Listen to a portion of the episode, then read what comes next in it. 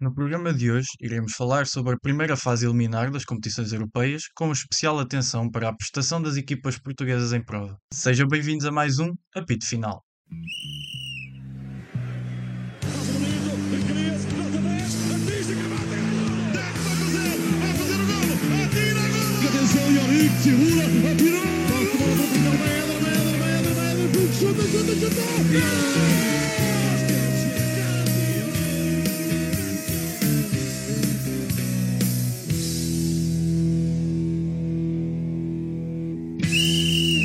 Boa tarde a todos, sejam bem-vindos a mais um episódio do Apito Final. Eu sou Daniel Oliveira, vou ser o moderador do programa de hoje e hoje comigo tenho dois estreantes, que são o Bernardo Santos, olá Bernardo, Alô? e o Miguel Silva, olá Olá. Miguel. Bom, começamos já a entrar no tema das competições europeias. Vamos por eh, ordem cronológica e, portanto, o primeiro jogo eh, é o do Young Boys contra o Sporting, a primeira eliminatória eh, da Liga Europa, eh, que acabou 3-1 para o Sporting. Eh, o Sporting que, que vive um bom momento e que conseguiu um bom resultado, digamos assim, no- na primeira mão a jogar fora, num relvado sintético ao qual não, não está habituado e agora traz uma vantagem de dois golos para a sua casa. Ah, tanto o Sporting quanto o Young Boys acabaram por ganhar os jogos intermédios nestes dois jogos de eliminatória. Ah, o Sporting ganhou ah, 2-0 contra o Moreirense, uma equipa que tem conseguido resultados interessantes nesta época. E o Young Boys acabou por ganhar por 1-0 contra o Lausanne Uchi, o último classificado do Campeonato Suíço. Ahm, e o que eu gostava de vos perguntar é se acham que esta vitória pode dar a motivação que o Young Boys precisa para dar a volta à eliminatória, ah, ou a equipa de Berna tem uma tarefa demasiado difícil em, em mãos. Ah, Eu acho, eu verdadeiramente eu acho que o Sporting vai muito mais confortável do que o Young Boys. Foi um, primeiro gol do Sporting foi praticamente um autogol, foi um erro. não foi incrível por parte do, Amendá, do, do Young Boys. Foi um desvio ficou mal, mas pronto. Ah, eu acho que Young Boys con- continua a ter chances, ah, pode revirar isto, mas tenho certas dúvidas, tendo em conta o momento em que o Sporting está. Veio de um Braga fortíssimo, veio para a Liga Europa, fez aqui para o Moreirense, portanto, não me parece que Young Boys tenha grandes chances. Sim, eu partilho da mesma opinião que o, o Bernardo. Ahm, o Sporting é uma equipa que está num momento de forma muito, muito bom. Ah, veio de um, de um jogo muito difícil contra o Moreirense, fora, fora de portas. O Moreirense é a equipa sensação deste ano. Ahm, até o próprio Pedro Gonçalves fez questão de dizer no final do jogo que jogar num sintético é muito difícil, não é nada fácil para jogadores que estão habituados a jogar numa relva. Ah, portanto, não é nada, não é nada fácil. Em relação ao Young Boys, acho que o Young Boys eh, não tem nada a perder. Vai jogar num estádio eh, grande, um estádio de relva, contra uma equipa que está, talvez, eh, em Portugal, é claramente a equipa mais forte neste momento. Vamos ver, o, Young- Boys é uma equipa que veio da Liga dos Campeões, apanhou um grupo muito difícil ahm, contra o Manchester City, eh, contra o Leipzig e contra o Estrela Vermelha, se eu não estou em erro. Penso que tenha sido isso. Ahm, é uma equipa que vai estar com uma desvantagem de dois golos. Penso que o Sporting vai rodar um pouco a equipa, tal como fez na primeira mão. Ah, vai rodar um pouco a equipa. Já neste jogo notou-se que o Rubén Amorim rodou um bocado os jogadores titulares mais para o final, para o final do jogo. E pronto, vamos ver. Acho que o Sporting é claramente favorito e o Young Boys não tem nada a perder. Vamos ver. Sim, essa questão de rodar a equipa era a minha próxima pergunta para vocês. E porque o Sporting tem um jogo contra o Rio Ave para o campeonato três dias depois de- de- deste jogo da segunda mão e quatro depois desse ah, tem mais um jogo contra o Benfica para a Taça de Portugal. Ah, pronto, já que o Miguel já respondeu quase a isto, Bernardo, achas que o Rubén Amorim vai ou deve fazer alguma gestão do plantel tendo em conta a situação do clube, que é candidato em todas as provas a que participa e também tem, à exceção de Paulinho, todos os jogadores disponíveis? Uh, eu acho, eu acho que Amorim, uh, em opinião pessoal, uh, eu acho que o Amorim se devia focar em em primeiro lugar Taça de Portugal e Liga Europa deviam ser as prioridades.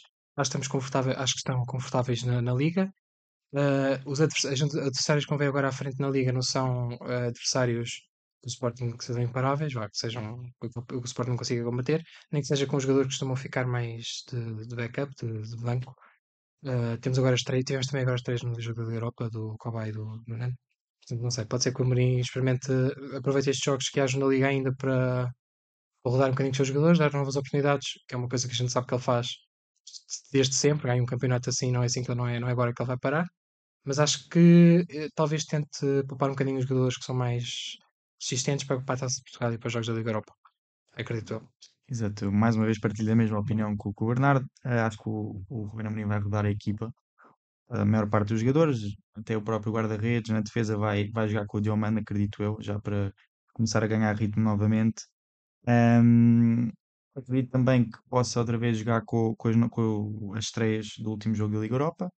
Agora, acho que o, o Sporting, acho que o Ruben Amorim está realmente mais preocupado no campeonato, propriamente na Liga Europa, acredito eu nisso, mas pronto, isso vale o que vale. Ahm, vamos ver, o, o Amorim tem, tem rodado alguns jogadores na Liga Europa, já na fase grupos o fez, nos jogos com, com a Atalanta, com o Sturm Graz, eh, com o próprio Rakov. Agora vamos ver se acredito eu que vá, que vá deixar os titulares a, a descansar, porque já vai com uma, com uma vantagem de dois golos, o que é bastante significativa, tendo em conta que vai jogar em casa e também para vai ter um jogo, como tu disseste, eh, daqui a três, di três dias depois contra o Rio portanto acho que ele, que ele vai rodar a equipa, sim.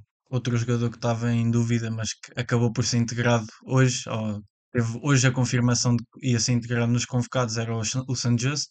Ahm, acham que, que ele vai ter alguns minutos aqui ou para ganhar ritmo? Eh, eu acredito que hum, possa entrar talvez ali a 15, 10 minutos do fim, dependendo do resultado, obviamente. Mas se o resultado tiver, se, se for, se um jogo estiver complicado, penso que, que ainda não vai jogar com o Santos, talvez em, contra o Rio Ave, mas para já acho que ainda não. Eh, o Saint Just é, um é um jogador, é, é um 50-50, que é um, é um jogador problemático, é, já vai mais que saber, está sempre lesionado, é, é uma condição. O Sporting, quando o contratou, já sabia, tá, é, é certo. Mas hum, eu acho, eu acho que Saint Just pode começar a entrar para se preparar, mas é um bocadinho, é um tiro no escuro, porque basta uma lesão eh, num jogo contra o Rio Ave e acaba-se. E a oportunidade do Saint Just jogar na Liga Europa, que sabemos que ano passado com o Arsenal foi completamente decisivo nesse jogo. Foi, foi um, jogo que Sanchez mostrou aquele, para aquilo que ele serve, não é? A sua qualidade. Uh, portanto, não sei. Acho que a mãe vai apostar, sim, mas é um bocadinho. Não sabemos o que é que vai acontecer. É sempre um tiro no escuro, não é? Portanto, eu acho que ele prefere se calhar apostar em jogadores de formação, provavelmente apostar no Sanchez. Também, é, enfim, diria mais essencial. Em relação a este jogo, gostariam de acrescentar mais alguma coisa? Não, penso Então, que. pedia-vos para fazer uma previsão do resultado. Então acho que, tendo em conta o facto do Ruben Amorim rodar a equipa, o Young Boys vai entrar eh, com tudo, né? Tem que tem com uma, uma desvantagem de dois gols. Acho que pode ficar eh, possivelmente um 2-1 para o Sporting. Não, uh, pois, eu também acredito que. Eu, eu acredito que o Sporting. Eu, não, eu acredito que o Sporting vai conseguir uh, manter o resultado, ou vai conseguir mais, com mais dois golos. Uh, Young Boys vai tentar recuperar, mas uh, admitir, vamos admitir que não é fácil. Uh, o Sporting está num momento muito, muito, muito, muito bom. Está em vias de.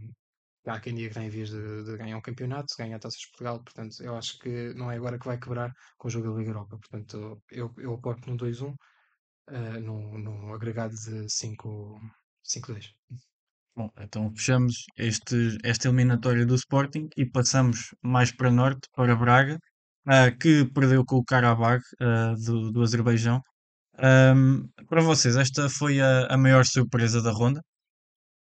É, é, Eu acho que, eu acho que não, porque eh, o Braga não está num bom momento todo, eh, tem sido um, um jogo incerto. Eh, foi- os últimos jogos foi uma vitória, um- foi um- uma derrota, uma vitória, um empate, uma vitória. É, um- é uma equipa um pouco instável, diria. Um, e o Karabakh é o primeiro lugar da- do Azerbaijão. Não é que seja uma liga equiparável à Liga Portugal, mas é que não deixa de ser um feito estar na primeira posição. Portanto, eu não sei, o Braga, se tivesse outra preparação, talvez conseguisse continuar na Liga Europa, mas eu tenho sérias dúvidas que consiga recuperar na segunda mão. Sim, eu partilho da mesma opinião de, de o facto do que o Braga acho que não, não vai recuperar esta desvantagem de dois golos. Dependendo, pode, pode haver acontecer muitas coisas, uma expulsão, o Braga marcar cedo, logo aí muda o ritmo do jogo. Mas penso que sim, acho que foi a, maior surpresa desta jornada da Liga Europa, sem dúvida. O Braga, apesar de ser uma equipa instável, todos nós sabemos isso, é uma equipa que tem, tem grandes jogadores, tem, acabou de ganhar a taça da Liga, devia estar confiante. Após a vitória na taça da Liga, eh, o Braga, hum, em termos exibicionais, não tem, sido, não tem estado nada bem. Eh, tem, já como o Bernardo disse, tem estado muito inconstante. Eh, penso que ali o jogo eh, em Braga foi uma grande surpresa para todos, tanto para os adeptos, para os jogadores levar 4 golos em casa do Qarabag. Já sabemos que o Braga este ano é uma equipa defensivamente não tem estado nada bem, uma equipa que não, que não defende bem, tem sofrido muitos golos. Um, e viu-se até nos últimos jogos. Um, quatro golos em casa contra o Qarabag, apesar de ser uma equipa, uh, uma equipa interessante, uma equipa que já está no, no, no, primeiro lugar da sua liga, mas mesmo assim é uma equipa que, em termos tanto dos jogadores e de equipa, é muito inferior ao Braga, pelo menos na minha opinião. Uh, mas pronto, o Braga é uma equipa que tem estado muito, muito instável. Tanto ganha, pode ganhar ao, ao Benfica ou ao Sporting ao Porto, como pode perder no jogo a seguir contra o, contra os Chaves. Uh, o Braga tem sido assim até nos últimos anos. Se bem que tem perdido contra as equipas grandes, mas pronto, o Braga é uma equipa sempre difícil de, de ganhar, a maior parte das vezes. Mas, mas sim, acho que foi a maior surpresa de, desta, desta primeira mão dos 16 avos da Liga Europa. E isto foi o que aconteceu aqui, foi o Carabao 4 a 2 e foi ganhar ao Farense 2 1. Portanto, é, lá está, é aquela estabilidade que Exatamente. não sabemos bem o que é que esperar do Braga, mas quando vem uma derrota no campeonato este também não é surpresa nenhuma. Isso pode acontecer. Acham que, que é essa falta de estabilidade que, que os faz ainda não estar ao, ao patamar do, dos outros três, digamos, grandes? Definitivamente, o plantel do Braga não é um mau plantel. Para um clube da Primeira Liga, eu diria que talvez um dos, um dos melhores atualmente na Liga. Uh, portanto, eu acho, eu não sei se é insegurança, não sei se é o treinador, eu não consigo perceber o que é que se passa no Braga. Não tem jogadores tão bons como o Ricardo Horta Bruma, o João Moutinho que voltou agora, que já não está nos seus auges, mas continua a ser um ótimo jogador, tanto que marcou no jogo, com, com uma penalidade. Uh, portanto, eu não sei, é, deve ser, não sei se é uma coisa de balneário, não consigo perceber. Mas o Braga tem todas as chances de conseguir uh, fazer bons resultados na Liga e nas Liga Europas e não consegue. Aliás, ganhou a taça da Liga, portanto já é, um já é um mérito grande. E no jogo, no jogo antes da, deste jogo, contra o Karabakh, o, o Braga acabou por sofrer uma derrota pesada em Alvalade por 5-0, frente ao Sporting. Acham que foi esse o principal motivo da, desta, deste avalo contra o Karabakh? Não, eu penso que não tenha sido o principal motivo. Óbvio que perder 5-0 eh, frente a um rival, apesar de não ser bem um rival, mas uma equipa que, por exemplo, tinha ganho uh, no jogo anterior a taça da Liga uh, por 1-0. Uh, sim, obviamente acho que desmotivou um bocadinho os jogadores, mas Liga Europa é uma competição diferente da, da Liga Portuguesa. Acho que o Braga não, não, pode ter entrado, devia ter entrado para o jogo contra o Carabag a pensar sequer no jogo do Sporting, até porque no campeonato uh, já está a uh, uma distância significativa do, do, primeiro lugar, já está a 12 pontos do, do Sporting e do Benfica atualmente, portanto penso que vai ser muito difícil já para o Braga, mesmo atingir ali o terceiro lugar, o Porto, mesmo o Porto não estando na melhor fase, vai ser muito complicado já está a 5 pontos também. O Braga que fez o, o teve um, um, início de época muito bom, teve muitas contratações este ano, muitos jogadores a chegarem a Braga, toda a gente dizia que o Braga este ano ia estar muito, muito forte, e a verdade é que no início da época teve, mas depois, pronto, lá está a instabilidade que tem, tem vindo a, a, a atacar o, o, a equipa do, do, Braga já nos últimos anos, uh, chegou outra vez e, e acho que o Braga hum, pronto, para o campeonato já não vai ter grandes hipóteses, eh, pelo menos para mim. Para a Liga Europa, é entrar uh, com tudo, uh, não tem nada a perder, vem uma desvantagem assim como o Young Boys de dois golos. Não é impossível para o Braga, acho muito mais impossível para o Young Boys do que para o Braga, mas vai ser muito difícil, vai, e vamos ver. Em relação ao 5-0, pronto, é isso. Acho que não, não pode ter sido por aí, mas obviamente acho que ajudou. Uh, o Karabag nunca conseguiu passar de uma fase de grupos eliminar de uma competição UEFA no, no atual formato. No entanto, desde a época 22-23, apenas perdeu um jogo em casa para as competições europeias e essa derrota foi contra o atual líder e equipa sensação do campeonato alemão, que é o Bayer Leverkusen, uh, que foi na fase de grupos da, da atual edição da Liga Europa. O Braga também nunca conseguiu dar uma volta a, a volta a uma eliminatória numa competição da UEFA, depois de perder a primeira mão, e à semelhança da, da primeira mão, é provável que Ricardo Horta não jogue na, nesta, nesta segunda mão. Uh, acham que se está a alinhar tudo para o insucesso dos guerreiros? Ou acreditam que dois gols é uma desvantagem recuperável?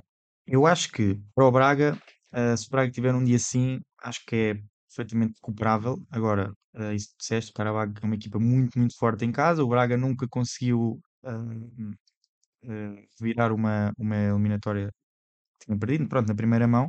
Acho que vai ser muito complicado até por esses, por esses motivos, mas acho que não é impossível. Vai ser difícil, mas não, não é impossível. O Carabag é uma equipa uh, inferior, na minha opinião, ao Braga. Não o demonstrou em Braga na primeira mão, mas acho que em, em termos de plantel é inferior. mas acho que vai ser muito difícil, como já disse, e hum, o Braga tem que entrar com tudo. E pronto. Eu, eu, acredito, eu acredito que o Braga, como foi dito há bocadinho, que o Braga tem muito mais chances que o Young Boys de conseguir recuperar este resultado.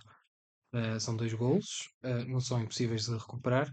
Agora, não podem dar muita oportunidade ao Carabaco para, para revidar, porque senão aí é a morte, a morte certa do, do Braga na Liga Europa.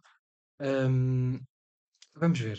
Uh, Eu não, eu não, eu não estou muito confiante com, com esta prestação do Braga na Liga Europa. Não foi brilhante, é, tem- não tem sido brilhante, tem demonstrado bons resultados. Verdadeiramente, na última vez, eu nem, nem estava a lembrar disso, mas o jogo do Sporting deve ter afetado, afetado de certeza o, o, o estado de espírito para o, para o jogo da Liga Europa.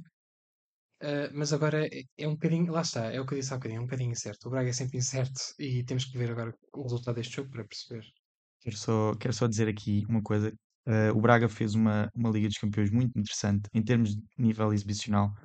Jogou com o Real Madrid e o Nápoles. Fez dois bons jogos contra o Real Madrid e dois bons jogos contra o Nápoles. Contra o Real Madrid, em Madrid não foi tão bem, mas cá em, em Braga fez um jogo incrível contra o Real Madrid.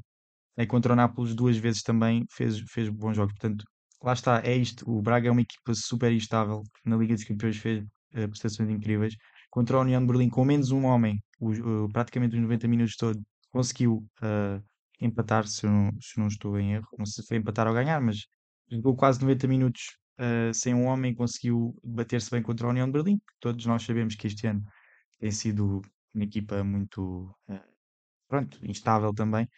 Ahm, mas o Braga fez uma boa Liga dos Campeões e agora isto não vinha para uns, para uns 16 avos da Liga Europa, supostamente motivado em relação à Liga dos Campeões. Óbvio que tinha perdido também com o Sporting, mas podiam ter pensado nisso. Fizemos uma boa Liga dos Campeões, batemos bem contra o Nápoles, contra o Real Madrid e depois chegou a, a Braga com os, com os adeptos e leva o 4 do Carabao. Não se percebe, mas, mas pronto, é o Braga. O Braga tem sido assim. Olha, eu diria que o Braga fez melhor prestação na, na Liga dos Campeões que o Benfica. Exa muito, Tinha muito mais expectativa Exatamente. e não correspondeu. exatamente. Querem acrescentar mais alguma coisa? Do Braga, não. Então, peço-vos mais uma vez para fazer uma previsão do resultado. Desejo muito uma recuperação do Braga. No agregado vai uns 5. agregado 5. Eu também, eu também gostava, pronto, de apoiar as equipas. Temos todos que apoiar as equipas portuguesas. Gostava muito que o Braga passasse. Em relação a uma previsão de resultado, pronto, vou ser, vou ser otimista. Vou dizer um, um 2-0. Depois vão ao prolongamento e marcam o, o 3-0. Não sei se querem acrescentar marcadores dos golos, se, se tem. Pois lá está, depende da equipa que o Braga vai jogar. eh, não sei se o Banza vai jogar, se vai jogar o Abel Ruiz. eh, mas vou dizer o, que o Banza marca e o, o Jaló. Então, fechamos aqui mais um capítulo do Braga. Voltamos outra vez a Lisboa para a eliminatória do Benfica contra o Toulouse. Ah, um jogo pouco espetacular, na- decidido com duas grandes penalidades a favor do Benfica, convertidas por Angel Di Maria. Ah, é também de realçar a quantidade de adeptos que a equipa do Sul de França trouxe ah, até Lisboa, apesar da sua posição na, na tabela do, do campeonato francês, onde qualquer deslize os pode colocar na posição de descida. Ahm, por falar na posição de, de Toulouse, é também de realçar o facto de tanto eles quanto o Benfica, à semelhança do que aconteceu na eliminatória do Sporting, terem ganho os respectivos jogos entre as eliminatórias, sendo que ambas as vitórias foram surpreendentes. O Benfica pela expressividade dos números, ao aplicar 6-1 no Vizela, e o Toulouse pelo facto de ter ganho em casa do Mónaco por 2-1. Acham que esta vitória e o facto de os franceses jogarem em casa podem fazê-los conseguir um feito histórico que é virar a eliminatória? Eu, fosse o Benfica, tinha muito medo.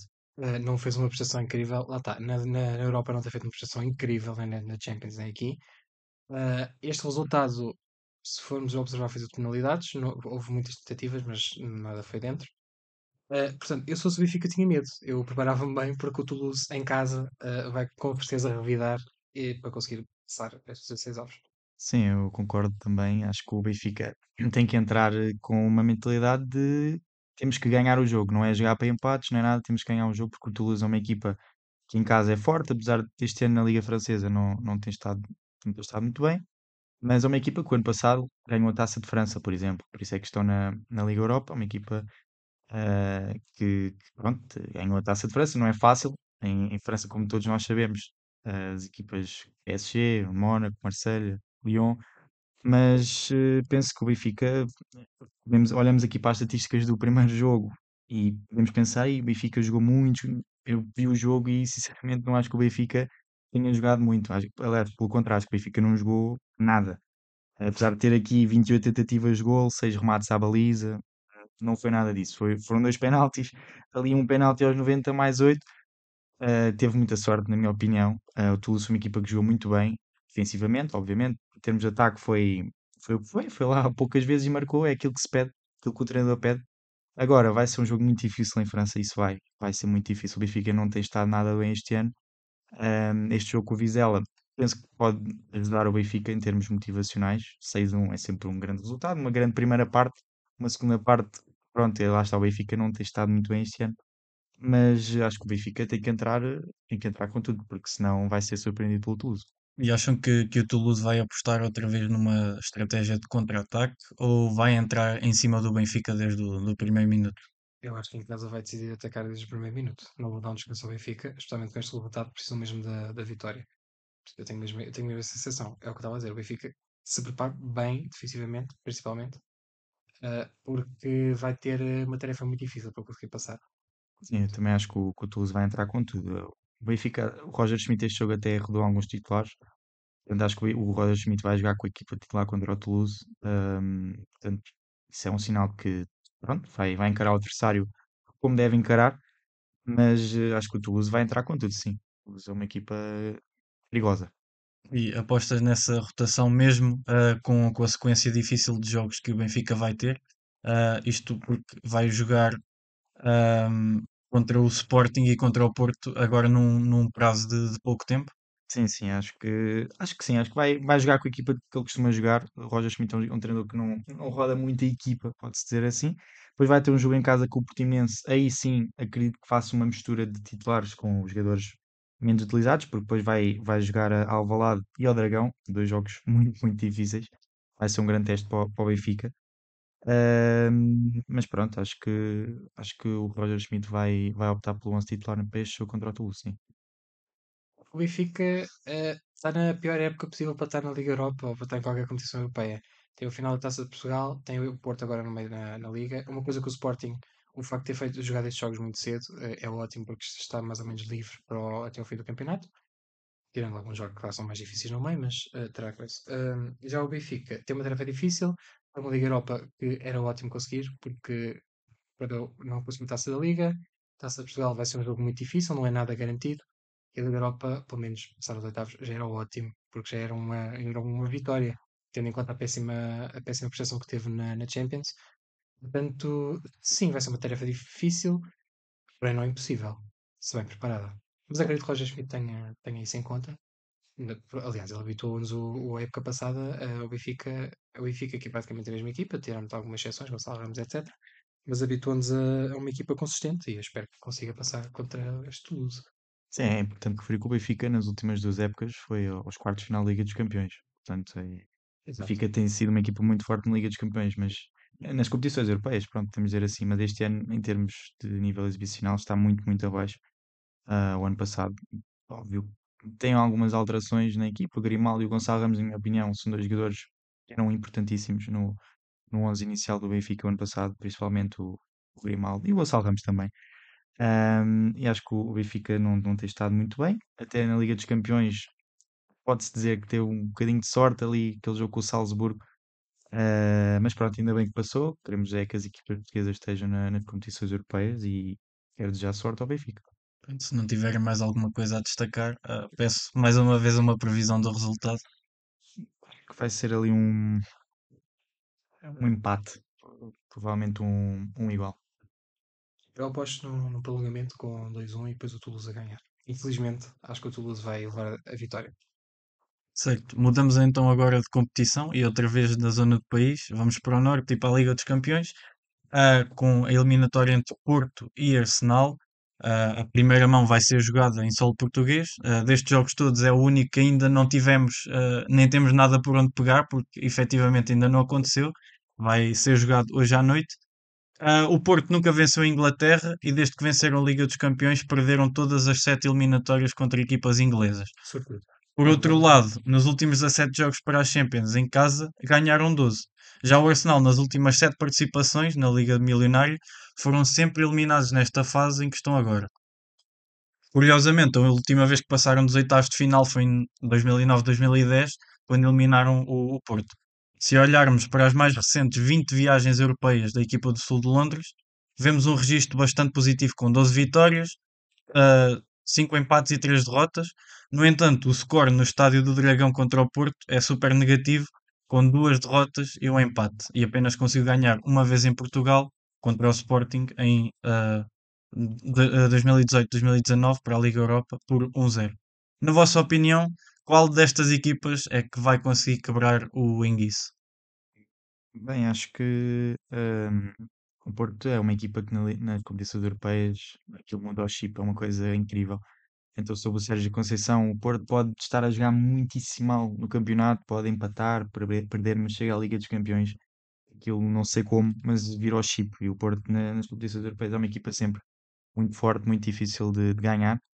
Os estados são muito interessantes a favor do, do Porto, mas também a favor do Arsenal. Um, acho que o Porto é a equipa aqui que não, não tem muito a perder, né? O Arsenal é uma equipa que está numa fase incrível, vem de 5 vitórias seguidas e só vit grandes vitórias 5-0, 6-0, 5-0, 3-1, 2-1. Venceu até o, o, Liverpool, que é neste momento uma das melhores equipas do mundo a jogar. Um, portanto, acho que o Arsenal, por teve azar de apanhar o Arsenal na melhor fase da época. Acho que o Arsenal uh, vai ser, vai entrar com tudo, vai ainda por cima já não passa dos, dos oitavos da Liga dos Campeões há muito tempo. É uma equipa que também não tem ido muitas vezes à Liga dos Campeões nos últimos anos. Um, agora, vai ser um jogo muito difícil no Dragão. É sempre difícil ganhar, seja qual é for a equipa, seja qual, for a competição. Agora, o Porto não tem, não tem nada a perder, tem que fazer o seu jogo, jogar da maneira que joga sempre na Liga dos Campeões. Fez uma grande fase de grupos contra o Barcelona. Naquela altura era um Barcelona diferente de hoje. O Barcelona hoje está muito mais fraco do que estava no início da época, mas. Polémico. Hã? Mas ok. uh, mas eu acho que o, o, Porto é uma equipa muito forte e espero, espero que consiga um bom resultado hoje contra o Arsenal. Um, eu acho que o Porto, contrário do que diz o Miguel, eu acho que é o oposto. Uh, o Porto tem tudo a perder hoje. Uh, não, não, não tem bons caminhos no campeonato, já perdeu a taça da Liga, já não está na taça de Portugal. Eu acho que eles, ele tem tudo Mentira, estou a dizer uma mentira, não estou. Está-se a pegar e continua. Não, não, já. Ah, não, já, já arrancou. Ah, não, não, não, estão, estão. Tá, uh... Não, estão. Acho que está do outro lado, está, está. É Guimarães tá, e Porto Guimarães e Benfica e Sporting. É. Fazer as Uh, eu, acho, eu acho que o Porto tem tudo a perder nesta competição. Uh, Taça de Portugal, acredito que conseguirá a final. O Guimarães é uma equipa forte, mas não, não sei se é uma equipa forte o suficiente.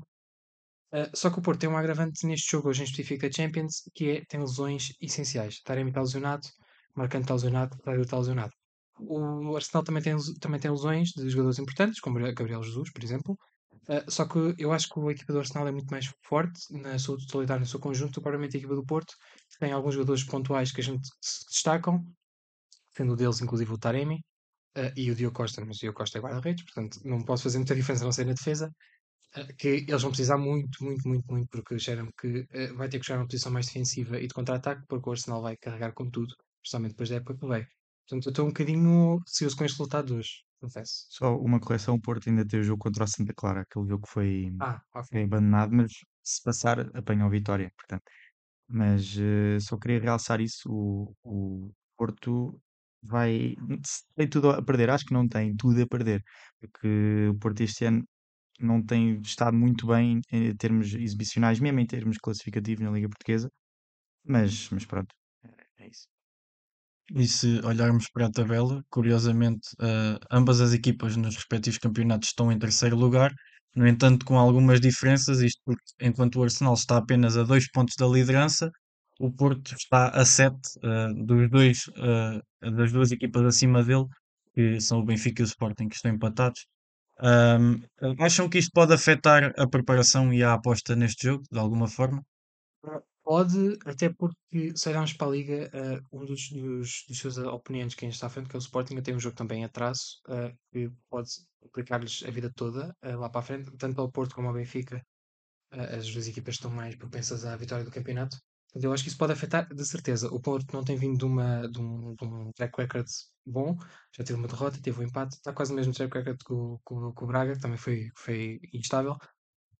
não sei, o Porto também tem questões externas, que isso podem estar a afetar o clube. Uh, eu acho que verdadeiramente uh, nestes campeonatos uh, europeus é o que se consegue perceber que, já, já voltando bem, bem, bem atrás, quem é que aproveitou melhor os mercados, quem é que aproveitou melhor os jogadores que conseguiu contratar, porque eu sinto que o Porto eu- eu não fez tentativa, não fez no mercado. O Braga tentou, eh, não conseguiu, não teve ter sucesso, mas conseguiu.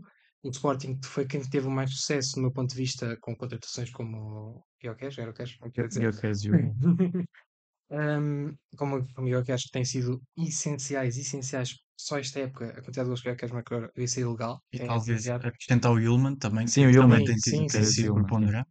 sem dúvida. Exato.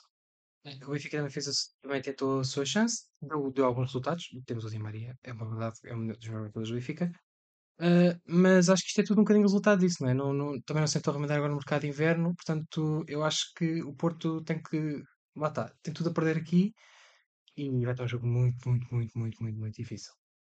Aqui e Sim, no campeonato. sim, sim, sem dúvida. Mas eh, em termos de, de contratações, queria só destacar o Alan Varela, que tem sido um jogador Ah, sim, sim, sim, crucial no Porto. Para mim, a par do Diogo Costa, os dois melhores jogadores do, do Porto esta época.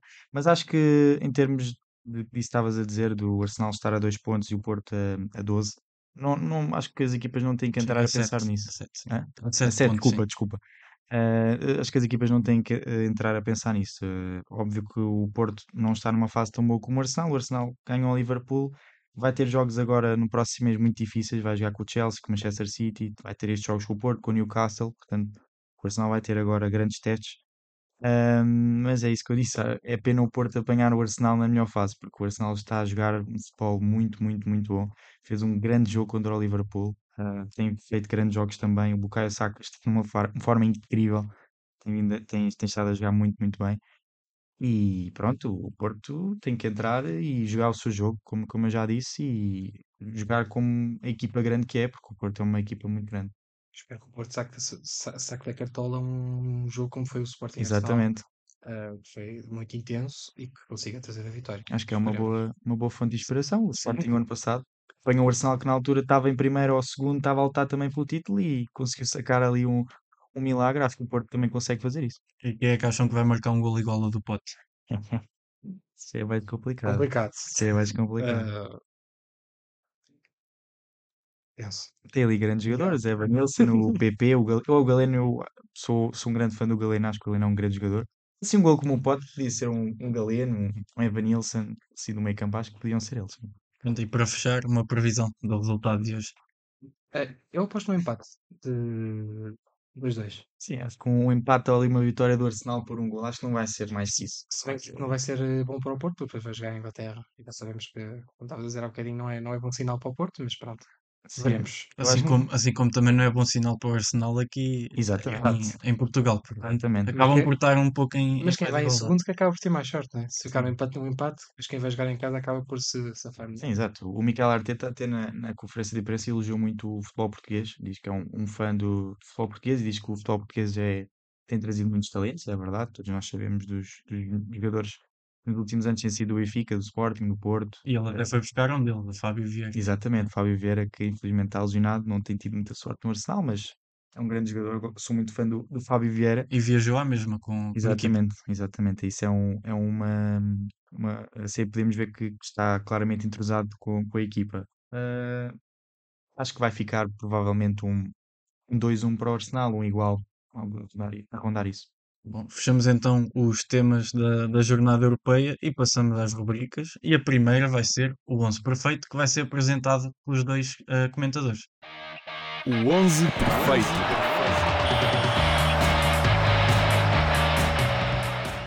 Então, o 11 perfeito de, dos, das, das equipas que estão nas competições europeias, portanto, o Sporting, o Benfica, o Porto e o Braga. Ahm, como guarda-redes, coloquei o, o Diogo Costa, para mim é discutivelmente o, o melhor guarda-redes.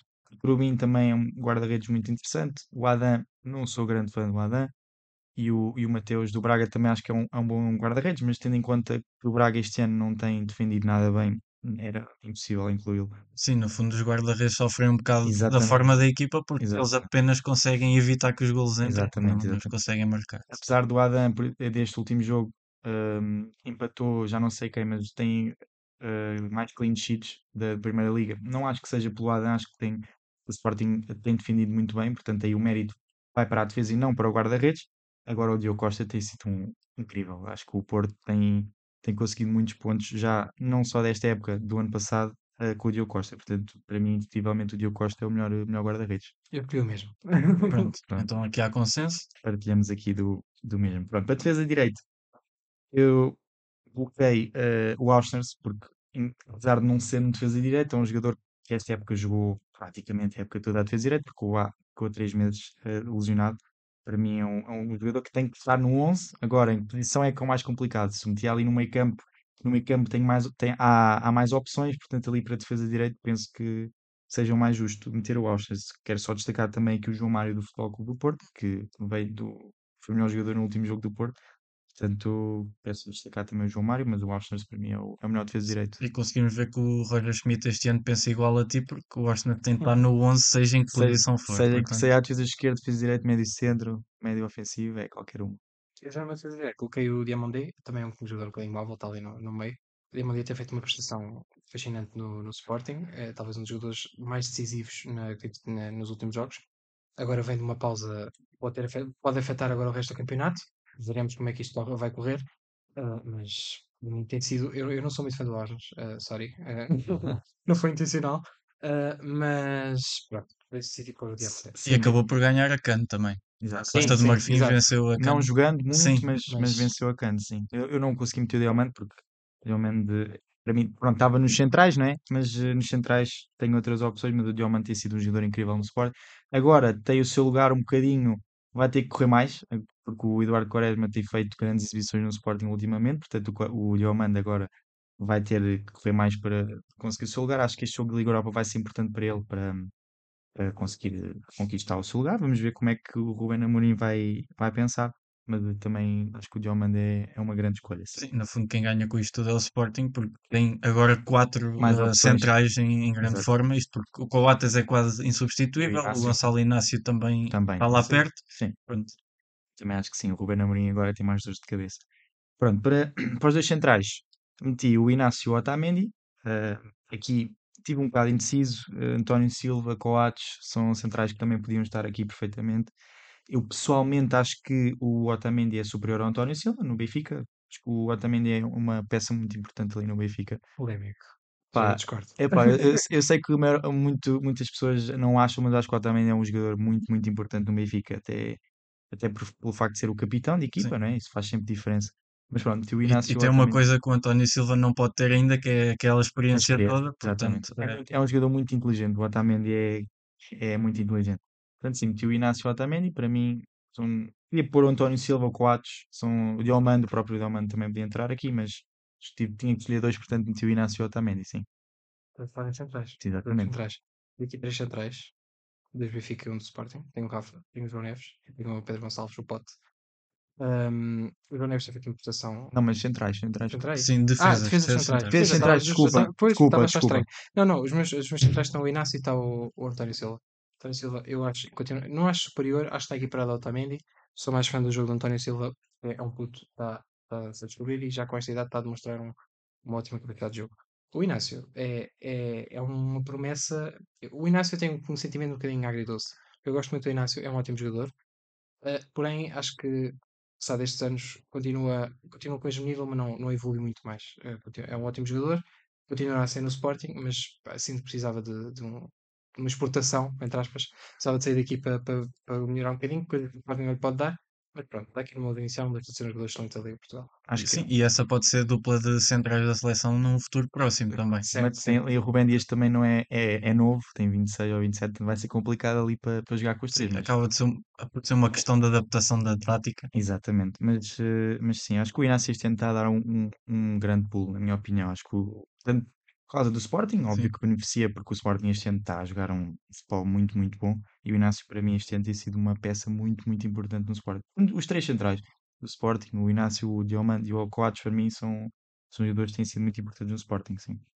Passamos então ao lateral esquerdo, Lateral esquerdo. ou ala esquerdo, não Pois, sei como, exatamente. como é que isso está organizado. Aqui lateral esquerdo, eh, eu meti o Nuno Santos porque ali o Benfica não tem tido um lateral esquerdo, tem tido ali a adaptação do Morato, que na minha opinião não tem sido nada Sim, bom. é um defesa esquerdo, no fundo. Exatamente, o Morato para mim não, não é um defesa esquerdo, mas o Roger Schmidt lá sabe. Agora tem o Carreras, que acho que é um jogador com muito potencial. Vamos ver como é que, como é que corre, pode ser um futuro Grimaldo, é um jogador muito interessante. Tem, tem uma formação também boa, tem bons clubes no currículo, o Exatamente. Manchester United e o Real Madrid. Exatamente, ele ele está emprestado pelo Manchester United Sim. né? Pois. Eh, pronto, tinha o Nuno Santos porque é um jogador que, apesar de não ser um defesa esquerdo, não é um defesa esquerdo, é um ala, um, um lateral esquerdo, um- faz o corredor todo. É um jogador que tem está neste 11 porque é, é um jogador que tem, tem jogado muito bem, apesar de ser ter uma personalidade difícil. Quem vê os jogos sabe que o Nuno Santos não, não é fácil, mas tem que estar no 11 para mim. Nuno Santos, aqui como segunda opção, tinha o Auschners. Pronto, o Auschners, seja onde for, para mim tem que estar no 11 porque é um jogador muito importante. Eu também coloquei o Nuno Santos. Assim, subscrevo por baixo em tudo. O Nuno Santos só falta. É, é roupeiro, é tudo no Sporting. O, o, o Nuno Santos no jogo é, é, é uma peça-chave, independentemente. Marcações de cantos, principalmente, que ele faz um posicionamento de bola incrível que consegue receber. E, e quase sempre dá gol, é impressionante. Não sei quantos. Cruzamentos. Exato. Cruzamentos. É, é uma loucura. Portanto, sim, para mim o, Nuno Santos é claramente o, o superior. Lá está. É, é um jogador móvel, é um lateral, está, está, tudo- tudo vai de trás para a frente. Já falta, qualquer dia está com o Paulinho, está como guarda-redes. Portanto, sim, concordo plenamente com o Nuno Santos nesta posição. Aqui, infelizmente, não, não falei de jogadores do Porto e do Braga, porque o Zaidu, para mim, eh, e o Vendel, que tinha jogado quando o Zaidu estava na CAN, são jogadores que não estão nem perto do nível do Nuno Santos atualmente, e do Braga, o Borja, que também acho que é um jogador que não. Pronto, apesar de ser um jogador bom, ali ao nível do Braga, pronto, não acho que seja. Possa entrar no 11. Talvez aqui a meter um jogador do Braga seria na lateral direita o Vitor Gomes, Exatamente, exatamente. seria o mais capaz, talvez. Exato. Assim na defesa, exatamente, até porque a defesa lá está, o Braga este ano não tem defendido bem, portanto, todos eles saem prejudicados. eh, e pronto. Sim, na parte dos centrais tem havido muitos erros, eh, mesmo com, o- com o José Fonte, que é um lateral, um central experiente, Sim, eh, sim. desculpa, eh, acaba por ter muitos, muitos erros e, Sim, e e tem rodado também muitos centrais, NKT, o próprio Paulo Oliveira, portanto é difícil, não tem tido aquele. Ultimamente tem, com o Fonte e com o NKT, mas também acho que não, não estão ao nível. Agora, meio campo, queres, queres dizer tu? Ah, foi o que disse há bocadinho, eu confundi. Pus o Rafa João Neves e o Pote. Ah, o Pote pronto, é, é, um, é um maquinão. que- que- O Sporting, o Sporting é impressionante que este ano. Eu, eu acredito piamente que o Sporting este ano tem tudo para ser campeão. Tem uma equipa ah, brilhante, brilhante mesmo. Seja o banco, seja quem for, tem- é brilhante. Tem muitos, muitos jogadores novos. E o Pote continua, desde o, desde o que temos habituado sempre, desde lá está com aquele aquele gol no Liga Europa de meio campo, que ninguém consegue fazer igual. Ah, não tão cedo, pelo menos. Se não, hoje. Vamos ver. Ahm, Rafa João Neves, João Neves, pronto, é, é- eu não preciso dizer mais nada. Rafa e João Neves apresentam-se sozinhos, são ótimos jogadores. João Neves, recente, recente eh, na seleção também. Uhum. Portanto, é isto. Sim, eu, eu tenho os mesmos que tu. Eu tenho o Pedro Gonçalves, o João Neves e o Rafa ali a 10. Pronto, Sim. 4-3-3. É, é a posição que ele joga no Benfica. Apesar de eu achar que ele possa jogar ali a extremo, mas ele nesta tática do Benfica joga muito bem, ali atrás do ponta de lança. Sim, o, eu- o Bernardo já falou do, do Pedro Gonçalves, o João Neves também, para mim, vai ser um. Não sei, não sei onde é que o João Neves pode chegar, mas o João Neves tem 19 anos, é importante realçar isso porque é, é incrível. O Benfica o João Neves, se o João Neves jogar mal ou se o João Neves não entrar tanto no jogo do Benfica, o Benfica não, ali no meio campo, apesar de ter o Cockchu e o Florentino também jogar às vezes, o João Neves é um jogador incrível. Eu sou muito fã do João Neves, acho que pode vir a ser um dos melhores do mundo rapidamente no- nos próximos anos, dependendo de para onde é que sai, né? Às vezes é, os jogadores têm azar ou uma lesão, isso, isso esperemos que não, né? Mas o João Neves, Pedro Gonçalves e Rafa também no meu 11. Queria só destacar aqui outros jogadores, eh, o Morita, o Yulman, são jogadores que têm feito uma época incrível no Sporting. Lá está, todo, eu acho que quase toda a equipa do Sporting tem feito uma época incrível. acaba por ser levada com, Exatamente. com a forma da equipe. Exa- Tirando o Tirando o Gajo. Jogai e o A- e o Adam. O Jogai e o Adam para mim não. O Zalazar do Braga também um dos melhores do Braga, sem dúvida. Para mim um, um grande jogador. Já veio do, de uma, uma liga alemã. Pronto, apesar de ter descido com o Schalke, veio de uma liga alemã. Um, um andamento também muito. Um jogo muito rápido. Portanto, nota-se que o, que o Zalazar já, já é um jogador com algum ritmo. E também o Alavarel do Porto. Pronto, são os jogadores que eu queria destacar. Não, não cabem todos no 11, senão, senão metia. Mas para mim são estes três também. Não sei se agora querem passar primeiro as pontas de lança, extremos. Posso começar aqui com os extremos, sim. Eh, pronto, extremos. hum, eu vou pela atualidade, pelo momento. Portanto, os extremos Di Maria tem que estar no, no 11, porque Di Maria é um jogador apesar de já não correr aquilo que corria, aquele pé esquerdo é uma coisa incrível. O Di Maria consegue meter a bola onde ele quer. É uma, é uma... Nem foi não, nem um nem dois jogos este ano. Sim, sim, ele sim. decidiu assim do nada, tira um cruzamento ou É, um, é mesmo, um é mesmo. remate e pronto, É, decide o mesmo. jogo. é o Di Maria pode estar 80 minutos ali sem, sem se ver, mas chegou ali a uma, a uma altura, faz um cruzamento, um passo nas costas, um remate.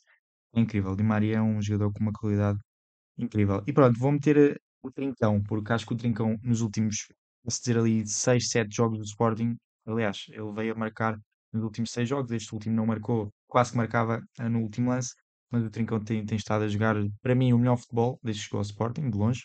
Trincão, mas lá está, é por causa da equipa. A equipa tem jogado bem, o Trincão também tem jogado muito bem, até ocupou o lugar do Edwards, que era um titular indiscutível, ainda há, há um ou dois meses, e neste momento é banco para o Trincão. Portanto, hum, coloquei o Trincão e o Di Maria, podia colocar outros jogadores também, o Ricardo Horta, todos nós sabemos, dispensa apresentações, o Galeno do Porto também tem estado muito bem, o Jaló do Braga, que é o melhor marcador do, do Braga, sequer ao Banza, e o próprio eh, Chico Conceição, pronto, não, não o meteria aqui no 11, mas é um jogador que também tem estado numa, numa boa forma. Ah, sim, ah, apesar de concordar com o que o Miguel escolheu, eu, eu acho que o Trincão realmente, o que nos habituou é estar um jogador muito mais instável. Esta época tem sido um jogador muito mais confiável lá no jogo. Exatamente. Porém, eu não pus no 11 inicial, eu optei por o Banza. Ah, o Di Maria, meti o Di Maria, concordo que o Di Maria está plenamente. Eu meti o Banza, mais baseado no resultado do Braga Karabakh, ah, em que ele marcou um dos golos e acho que é importante destacar que o Braga e o Banza é, o Banza é um, é um, é um, é um jogador a ser visto, vá. Deve ser visto com olhos de ver. Exatamente. Eu também, infelizmente, não coloquei o Banza, porque ponta de lança acho que, é. Toda a gente sabe quem é que nós vamos colocar, né? Sim, Ponta de é óbvio. É óbvio que o Queres, obviamente, o melhor jogador do campeonato para mim, de longe, um jogador. Não, é, é incrível. Eu nunca vi um, um jogador assim, no, nem no Sporting, nem no campeonato português nos últimos anos. Nunca vi ninguém com aquele poder físico, aquela velocidade, a própria técnica. Ele até é um jogador que consegue eh, passar pelos adversários, pelos centrais, a maior parte das vezes. É um jogador incrível, o melhor marcador do campeonato e, e dispensa, dispensa apresentações. O Banza, infelizmente, não o meti, mas era um jogador que se fosse 12, 12, 13, o Banza estaria ali porque está a fazer um campeonato incrível e está a levar também o Braga um bocadinho ali às costas em alguns jogos. Ainda nos últimos dois jogos voltou da seleção, marcou nos dois, contra o Caravaggio e contra o Farense. Portanto, é um jogador que tem marcado muitos gols. Já o ano passado também o fez. E no Famalicão também o fez. E é um jogador muito bom. Gosto muito do Banza também. Sim, e o Gyökeres acaba por, às vezes, leva a bola para a linha, eh, fica num para um com o lateral, parece que não vai sair dali nada, do nada vai. consegue meter uma É bola incrível. na área e aparece lá um colega de equipa e, É incrível. É, é- não, não é, são Sim. só os gols, são as sim, assistências ele joga também. e faz jogar, sim. Exatamente. Pronto, acho que está feito eh, o 11 perfeito e podemos então terminar o programa. Espero que tenham gostado eh, de participar. Incrível. Sim, Espero também que quem nos está a ouvir tenha gostado. Ah, portanto, voltamos para a semana com mais um programa, mais um apito final. Eu sou o Daniel Oliveira, comigo esteve o Miguel Silva e o Bernardo Santos. E pronto, voltamos-nos a ver para a semana. Passa bonito, Crias, nota 10, artista que avgör Yxhyhornet.